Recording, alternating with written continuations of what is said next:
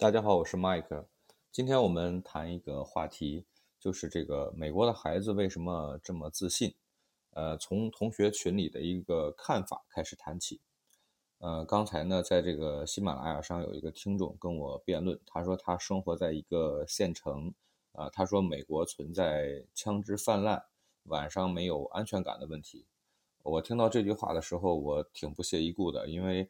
呃，这些年，呃，已经见多了这样的人，能够说出来这样对美国的这种印象啊，基本上我认为就是井底之蛙，人云亦云，肯定是也没有来过美国，甚至是没有出过国。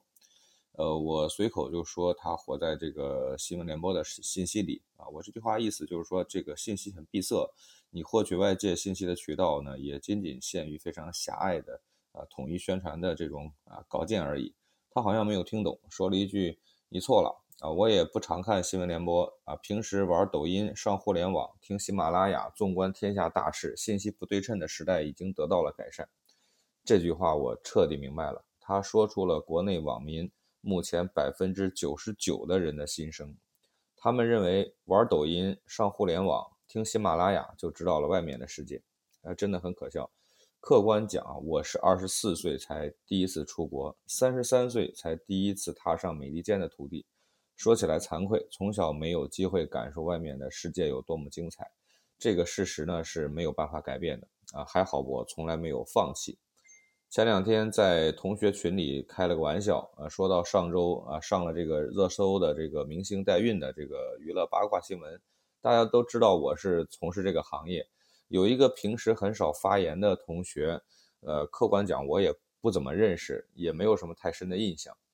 呃，他说了一句自认为非常有逻辑的话，大概意思就是，当妈的如果没有十月怀胎的辛苦，没有感受分娩的阵痛，对孩子的爱是有缺陷的。你看你在什么环境，就有什么样的思维禁锢。这位同学也是生活在县城，我没有半点看不起县城的意思啊，相反，我很羡慕这种小地方的生活，因为看不到太多，所以幸福感更强。我常常就是讲这个美国人。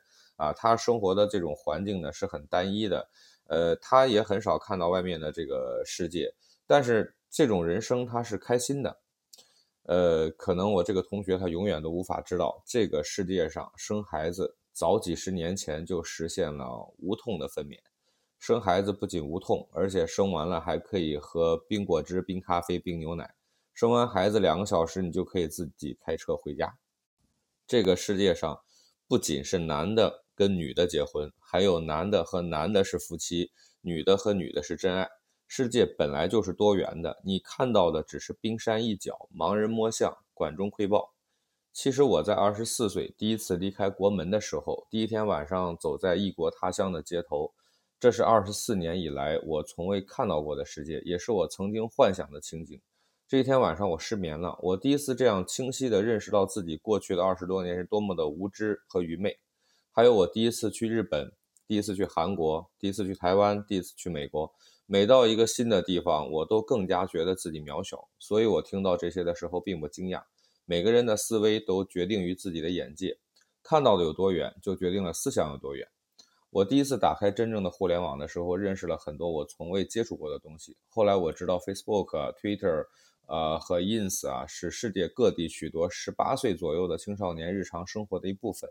在美国，甚至小学生就开始使用这些日常的工具，幼儿园呢就开始接触。在美国生活的这几年，我深深感受到美国的孩子是那么的自信。所有人走在大街上看到的都是一张张没有被欺负过的脸。在美国的孩子，无论种族，个个都显得朝气蓬勃、恣意张扬的个性，不惧场合，从容自信，平视一切，眼睛里没有权威，不向任何事物低头。对老师和成人直呼其名，礼貌又尊重，这就是美国孩子的特点。事实上，你在美国看到每个人脸上都大写着自信，无论眼睛还是话语，都能感受到这份充满力量的发自内心。美国人的这个自信是从哪儿来的呢？啊，我觉得首先是学校的教育。从进学校的那一天起，孩子们就踏上了放飞自我的道路，一发不可收。我记得我们小时候。家长把孩子送到学校，总是问老师：“我们家孩子表现怎么样啊？有没有捣蛋啊？这孩子有没有什么问题啊？好不好管呢？”你如果把同样的问题讲给美国的老师，老师会非常诧异：孩子为什么会有问题呢？美国的老师认为每个孩子都是天使，都充满了快乐和信心。美国是最典型的鼓励教育，我身边已经有无数这样的例子。在中国，所谓的问题儿童到了美国学校，反而一切都好起来了。原来不愿意学习的老师眼里的学渣，在这边的学校简直就是天才。刚接触英语的孩子不自信，老师会从不同的角度去鼓励、去引导、去沟通。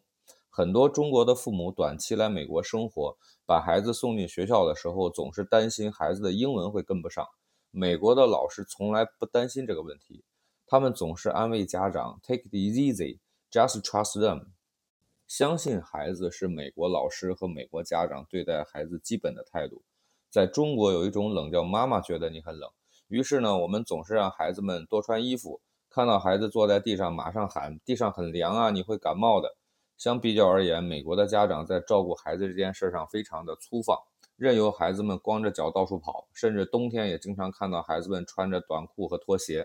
美国老师有一双能看到美好的眼睛，这个孩子的学习能力很强，那个孩子的沟通能力很强，这个孩子的音乐细胞很好，那个孩子的绘画理解能力很好。总之，所有的孩子都能发现很强的一面。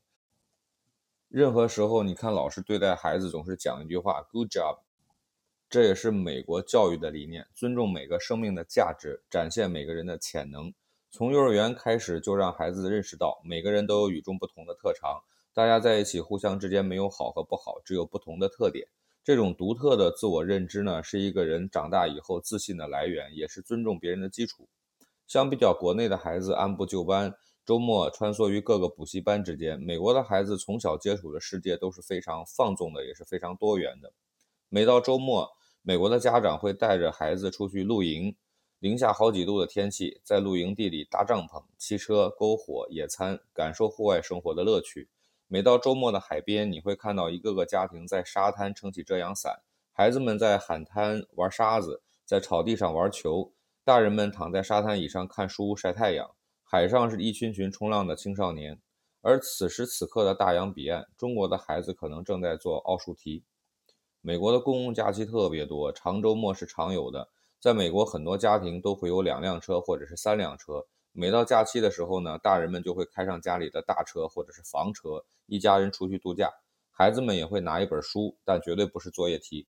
我记得儿子四岁多的时候呢，就从幼儿园拿回来一张画，画的是一棵大树和梯子。他告诉我这是树屋，然后就嚷嚷着让我带他去露营，要去树上建房子。我就想起来，小的时候啊，父母不让爬树，下雨天不让踩水。现在的孩子们看小猪佩奇动画片儿，学佩奇爸爸跳泥坑，所以下雨天呢，我也会给孩子穿上雨衣雨鞋，让他们去院子里踩水。这个才是孩子们真正的乐趣。话说回来呢，中国的家长不是望子成龙、望女成凤，就是吃了苦中苦，方为人上人。总之呢，出人头地才是正路。我们从小都是在题海里长大的。在美国的家长从小就告诉孩子：“你是一个普通人，做一个普通人，做自己有兴趣做的事，学自己喜欢的知识，树立正确的人生观和价值观，长大做一个对社会有用的人。至于要不要经历十月怀胎才有资格为人母，你首先要接受的是，并不是只有男女在一起才可以生孩子。看到并理解这个世界所有存在的事物，远比你自认为的正确的观点更加重要。”